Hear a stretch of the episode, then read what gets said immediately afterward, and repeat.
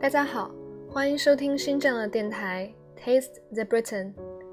自上次的 introduction 以后，我很高兴大家给了我的节目很多支持，这也让我有了更多接着好好做下去的动力。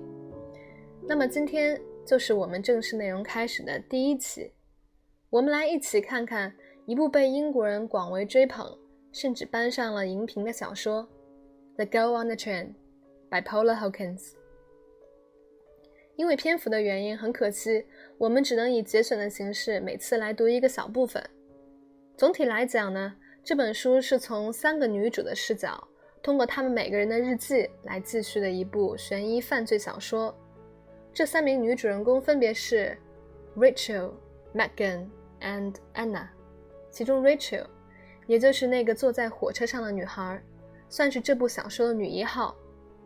里面的主要出场人物除了他们三个，还有三位男士，Tom、Scott and Kamal。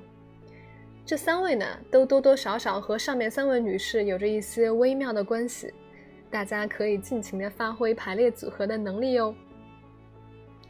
怎么说呢？我真的是太佩服英国人的想象力了。有的时候想想，好多英剧、小说，他们的剧情都能做到几个人就能演出一部错综复杂的戏。比如说前阵子的苏格兰悬疑片《One of Us》，还有鼎鼎大名的《And Then They Were None》，都是典型的凶手就在我们当中的套路。看来英国人真的是特别的腹黑，而且是装黑熟人。好了，简单介绍就到这里，我们今天就从书的第一页开始。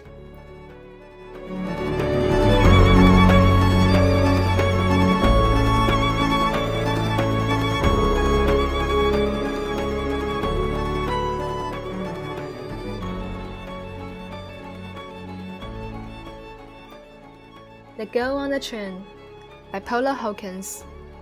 Read by Shin. She's buried beneath a silver birch tree, down towards the old train tracks. Her grave marked with a cairn, no more than a little pile of stones, really. I didn't want to draw attention to her resting place, but I couldn't leave her without remembrance. She'll sleep peacefully there. No one to disturb her. No sounds but bird song and the rumble of passing trains.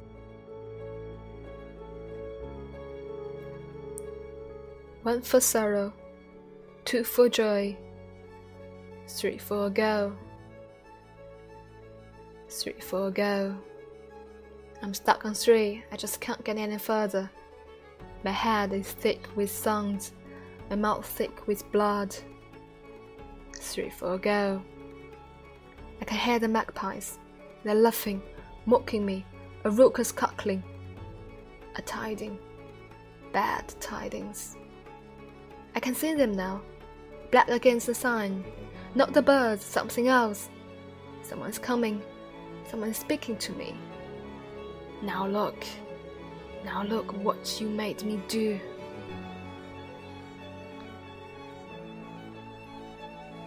Rachel Friday the 5th of July, 2013.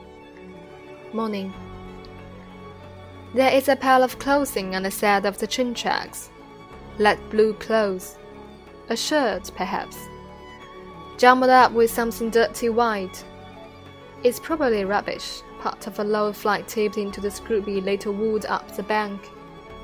It could have been left behind by the engineers who walk this part of the track they have enough. Or it could be something else. My mother used to tell me that I had an overactive imagination. Tom said that too. I can't help it.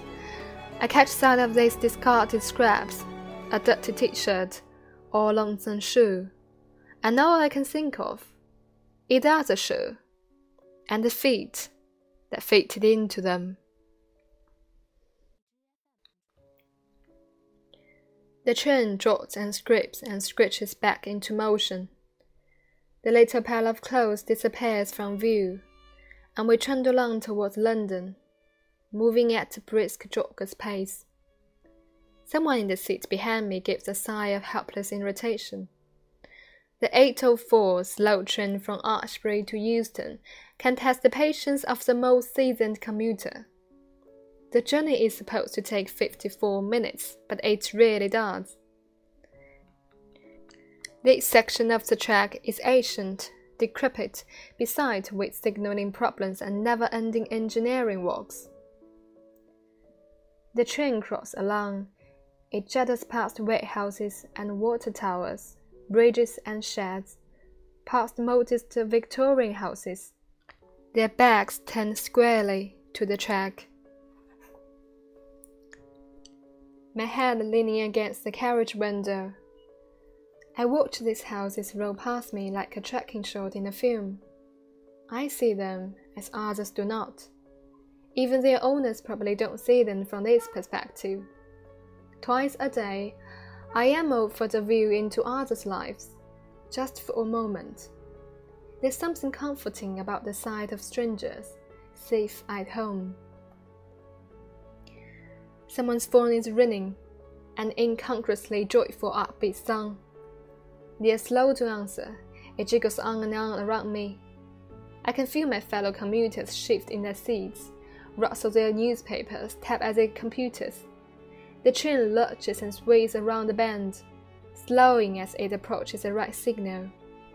I try not to look up. I try to read the free newspaper I was handed on my way into the station, but the words blur in front of my eyes. Nothing holds my interest. In my head, I can still see that little pile of clothes lying at the edge of the track, abandoned.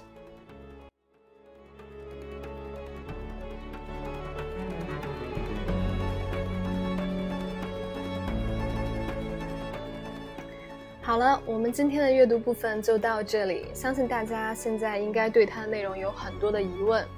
之所以我没有放慢语速去讲呢，也是想给大家一个整体的阅读感受。相信呢，在听了接下来的解释以后呢，再去听英文就会好理解的多了。这本书一开始也和很多的悬疑小说一样，用倒叙的手法，先说了两段话，引起读者的兴趣，然后呢，作为女一的 Rachel 就出场了。还有一个有意思的点，就是它的每一个部分都会交代接下来的事件呢是以谁的口吻来继续，以及这个事件发生的时间，这大概也是给了读者一个判案的线索。那么接下来呢，我们就着重分析一下，在 Rachel 的这段话里有哪些需要我们值得学习的地方。一开始呢，作者说到，在铁轨的旁边有一叠衣服。是淡蓝色的，很有可能呢是一件衬衫，上面呢溅上了一些脏脏的白色点。在这里，我把它翻译成溅上了，嗯，因为这比较符合我们中国人的逻辑思维。但是在英文当中呢，它使用了一个呃过去分词，是 jumbled up。jumbled up 意思很像 mix up，都是混淆的意思。比如说，我们可以说。Don't jumble up one question with another，不要把一个问题和另一个问题混淆在一起，或者是说，Don't jumble up the things in the drawer，不要把抽屉里的东西弄乱了。那在这里，作者用了衣服跟 dirty white 相互 jumble up，我们也就可以想象得出来这个衣服到底有多脏。然后呢，Richard 就猜测这个 dirty white 很有可能是 rubbish。part of a load fly tipped into the scrubby later wood up the bank。我们着重看 part of a load fly tipped。fly tipped 的意思是随意倾倒的垃圾。A load fly tipped 在这里是很多很大量的随意扔到的垃圾。所以在这里呢，Rachel 就觉得这个 rubbish 应该是某人，嗯，随意倾倒在 这个矮小的 Scrooby 是矮小的，Little Wood 是小树林，Scrooby Little Wood 应该是那种非常矮小的灌木丛。Rachel 就觉得这个 rubbish 应该是 part of 某人随意倾倒在灌木丛中的那些垃圾。It could have been left behind by the engineers who walk this part of the track。这个衬衫呢，也有可能是 呃一些在这个铁轨上工作的工程师。遗留下来的，或者也有可能是一些别的东西。My mother used to tell me that I had an overactive imagination. 我妈妈呢曾经告诉我，我的想象力呢 overactive，在这里就是过分的活跃。Tom said that too. Tom 也说过同样的话。I can't help it，意思就是我把持不住做这样子的事。I catch sight of these discarded scraps。我总是呢会在生活中看到这些被丢弃的碎片，这只是字面的意思。Discarded 是丢弃的，而 scraps 是碎片。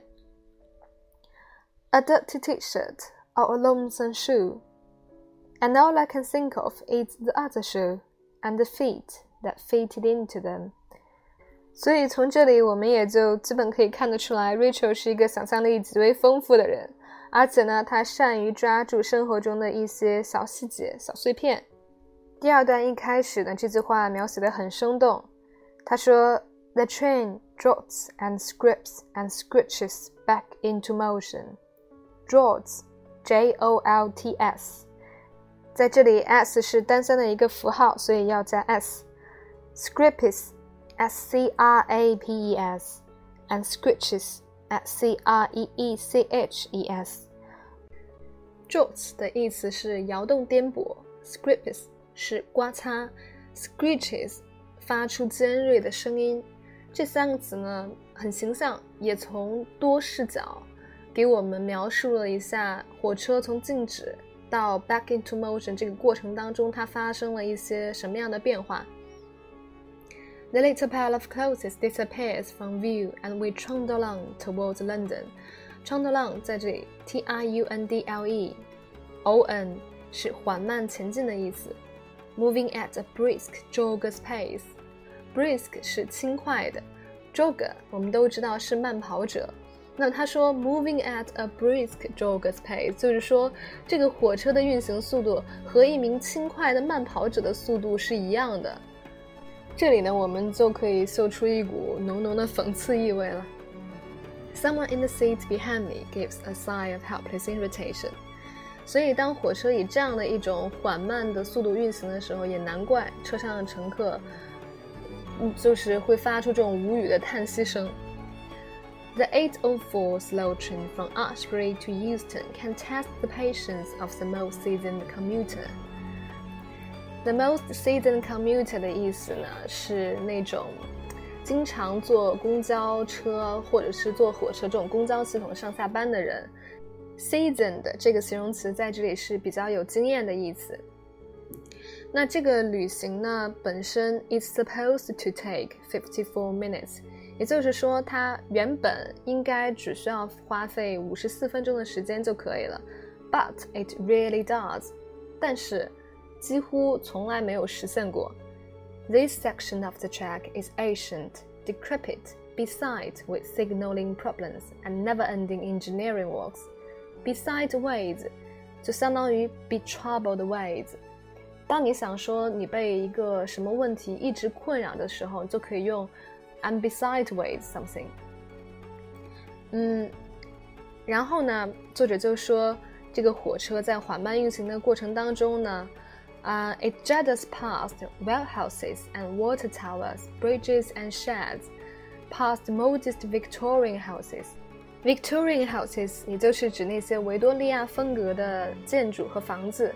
那么大多数这些建筑和房子也确实是在维多利亚时期所盖的，所以呢，它们都是一些 historical building，在英国是被所谓的 council 来保护的。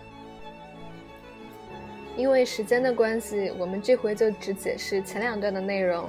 下一次我会把阅读和解释的部分的时间调配得更为合理一些。谢谢大家的收听。如果你有任何对于我这个节目的意见和建议，也请给我留言。那么我们下次再见。